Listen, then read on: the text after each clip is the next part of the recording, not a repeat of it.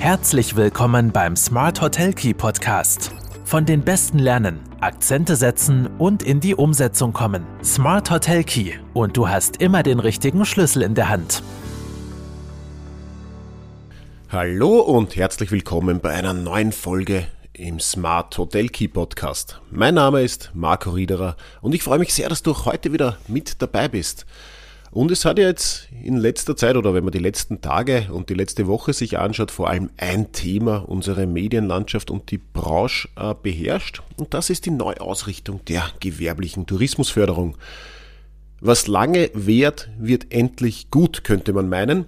Es ist ja nicht erst äh, gestern angekündigt worden, dass es äh, Neustrukturierung, neue Auflagen, neue Richtlinien für die Tourismusförderung und damit äh, für die komplette Ausrichtung der ÖHT, der österreichischen Hotel- und Tourismusbank, geben wird. Nun war es endlich soweit, die ähm, neuen Richtlinien wurden präsentiert und damit ergeben sich doch auch die ein oder anderen Änderungen und um die wollen wir uns in der aktuellen Podcast-Folge kümmern.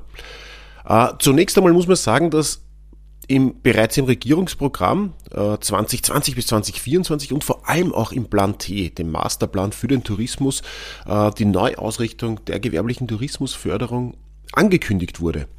Ähm, am 30.03. hat es jetzt dann eine Pressekonferenz gegeben, wo äh, unsere Staatssekretärin, die Frau Susanne Kraus-Winkler, gemeinsam mit den Geschäftsführern der ÖHT, also Matthias Matzer und Martin Hofstetter, diese eben präsentiert haben. Und die neue Tourismus Investitionsrichtlinie, wie sie genau heißt, ersetzt im Grunde den bisherigen Teil A, also den Teil rund um die Investitionen äh, der Richtlinie über den Top-Tourismus-Impuls 2014 bis 2020, äh, die am 6. August 2014 in Kraft getreten ist. Also so viel zum Formalen. Ähm, es gibt also hier eine, eine Ablöse in den Richtlinien. Und diese neue Tourismusinvestitionsrichtlinie sieht eben als Förderinstrumente bundesseitige Zinsenzuschüsse für Investitionskredite der ÖHT sowie eben auch einen Nachhaltigkeitsbonus ebenfalls als Zuschuss vor. Das sind so im Grunde die zwei äh, wichtigsten Elemente in der Richtlinie. Und Susanne Kraus-Winkler bezeichnet äh, die neu ausgerichtete gewerbliche Tourismusförderung als ein Rundumpaket, um die Tourismusbranche gestärkt in die Zukunft zu bringen. Und das kann man durchaus auch so stehen lassen, weil die Zielsetzung jetzt im Masterplan T, den es äh, jetzt schon ein paar Jahre mittlerweile gibt, die ist es ja, dass Österreich zu einer der nachhaltigsten Tourismusdestinationen gehören soll. Und Nachhaltigkeit und Resilienz bilden daher auch die Leitgedanken der neuen Richtlinie. Dies zeigt sich auch schon bei der Fördereinreichung, die zukünftig mit Fragen zu Energie- und Wasserverbrauch, zu Abfallmengen etc. verbunden ist. Und weiters sind jetzt die, Fördervoraussetzungen, äh, die Fördervoraussetzungen ergänzt worden. So muss beispielsweise für jedes Investitionsprojekt, also wenn ein Hotelier jetzt äh, einreicht um eine Förderung, weil er einen Zubau, einen Umbau, eine Renovierung hat, es muss ein Energieausweis vorgelegt werden. Also die Vorhaben dürfen auch zu keiner zusätzlichen Bodenversiegelung von mehr als 25 Prozent führen und die Betriebe müssen ihren Gästen Informationen zur öffentlichen Erreichbarkeit zur Verfügung stellen. Das sind jetzt schon mal ein paar Eckpunkte, die ganz klar zeigen, hey, Tourismus in der Zukunft muss grüner, muss ökologischer, muss nachhaltiger werden. Und wenn du, lieber Hotelier, eine Förderung haben willst in Zukunft, dann musst du gewisse Nachhaltigkeitskriterien erfüllen. Und zusätzlich zum geförderten Investitionskredit wird dann auch ein Nachhaltigkeitsbonus ausbezahlt, wenn bestimmte Maßnahmen im Bereich Ökologie, Mitarbeiter und Regionen sowie Wirtschaft und Digitalisierung gesetzt werden. Also Nachhaltigkeit bitte muss man schon dann wieder ganzheitlich denken und das tut Gott sei Dank auch die Richtlinie. Es geht dann um die ökologische, um die soziale und auch um die, um die unternehmerische äh, und verankerte Nachhaltigkeit. Das kann jetzt zum Beispiel betreffen äh, einen Fenstertausch, eine thermische Sanierung, äh, Entsiegelungsmaßnahmen, aber genauso auch die Errichtung von Mitarbeiterunterkünften, die Reaktivierung von Leerstand für betriebliche Zwecke und auch Investitionen im Zuge von Betriebsübernahmen. Was sind jetzt die wichtigsten Förderinstrumente und was genau ist der Nachhaltigkeitsbonus? Also wie bereits in der Vergangenheit umfasst das Förderportfolio äh, weiterhin Zuschüsse, geförderte Kredite und auch Haftungen, äh, wie es im KMU-Förderungsgesetz vorgesehen ist.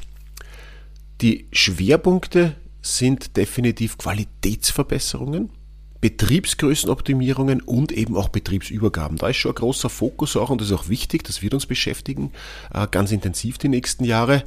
Und in all diesen Bereichen, also sowohl in der Qualitätsverbesserung, Betriebsgrößenoptimierung oder auch Betriebsübergaben, liegt immer ein gewisser Fokus auf Nachhaltigkeit und Resilienz. Und dieser Fokus zeigt sich insbesondere auch an der äh, Weiterentwicklung des Investitionszuschusses, der künftig mit dem geförderten Kredit kombiniert und, und dann als Nachhaltigkeitsbonus bezeichnet wird. Und man kann jetzt künftig den Nachhaltigkeitsbonus äh, für bis zu sieben Prozent des Nachhaltigkeit, nachhaltigkeitsrelevanten Anteils einer Investitions betragen. Das waren bisher nur fünf Prozent. Das heißt, hier ist die, äh, der Bonus um zwei Prozent erhöht worden. Und wichtig ist, dass dieser eben ausschließlich für nachhaltige Investitionen in den Bereichen Ökologie, Soziales und Ökonomie vergeben wird. Ein ganz, ganz wichtiges Instrument sind natürlich, sind und bleiben die Zinsenzuschüsse von bis zu zwei Prozent für äh, geförderte Kredite. Und gerade in den aktuellen volatilen Zinszeiten kann man das getrost als eines der bedeutendsten äh, Instrumente bezeichnen, weil wenn ich dann von äh, hohen Zinssätzen 2% gefördert äh, bekommen kann, dann ist das, kann das ganz, ganz viel wert sein. Wie schon angesprochen, werden auch Betriebsübergaben ähm, unterstützt, eben neben dem Nachhaltigkeitsbonus. Äh, durch weitere Verbreitung bewährter Förderinstrumente. Wie bereits in der Vergangenheit sind Anschluss- und Verstärkungsförderungen seitens der Bundesländer möglich. Ähm, bei der Jungunternehmer- und der Unternehmensstabilisierungsrichtlinie bleiben solche verstärkenden Landesförderungen eben auch in Zukunft Voraussetzung dafür, dass die Bundesförderung im jeweiligen Bundesland in Anspruch genommen werden kann. Also es ist, äh, es ist schon so, dass hier auch äh, sehr stark die Länder in die Pflicht genommen werden. Vielleicht ganz kurz zur Bedeutung und zur Wichtigkeit auch von der österreichischen Hotel- und Tourismusbank hier als, äh, äh als Big Player und, und, und Förderungsabwickler. Die ÖHD ist ja jetzt mittlerweile seit 75 Jahren ein ganz wichtiger und sehr starker und verlässlicher Partner der Tourismus- und Freizeitwirtschaft. Und sie haben in diesem Bereich natürlich sicher auch das größte Know-how rund um Finanzierungs- und Förderlösungen und tragen deshalb auch dazu bei, die Branche nachhaltig voranzubringen. Wir selbst pflegen bei Broding einen sehr intensiven Austausch mit der ÖHT. Äh, nicht nur deswegen, weil wir äh, räumlich fast gegenüber sitzen, Parkring äh, 12, Parkring 10, glaube ich, sind die Adressen.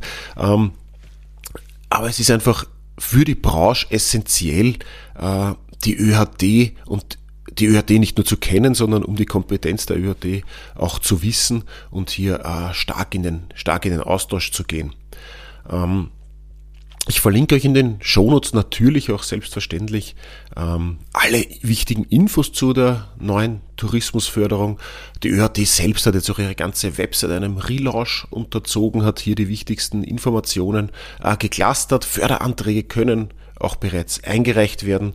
Äh, Wenn es Infos dazu gibt, äh, wenn du Infos dazu brauchst oder noch Fragen hast, bitte stell sie gerne in den Kommentaren, äh, schreib mir ein Mail, äh, ruf gerne an.